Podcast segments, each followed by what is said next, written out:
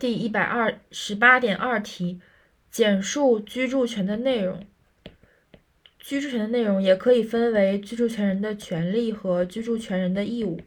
它的权利呢，主要有两点，义务呢也有两点。我们先看一下权利，权利首先是按照合同约定占有使用他人住宅，然后它的目的应当限于自己生活居住的需要，所以不得出租居设立居住宅的设立居住权的住宅。这是第一个，就是占有使用的问题。然后第二点，就是在权利受到侵害时，主张物权保护，或者请求侵权人承担侵权责任，如请求排除妨害或者消除危险、赔偿损失等。这是一个物权请求权的问题。然后承担的义务分为两点，第一点是避免造成损害，第二点是有偿的时候要支付费用。一、行使居住权时，应当妥善使用他人住宅，避免对住宅造成损害。二、在双方约定有偿设立居住权的情形下，向对方支付有偿的使用费用。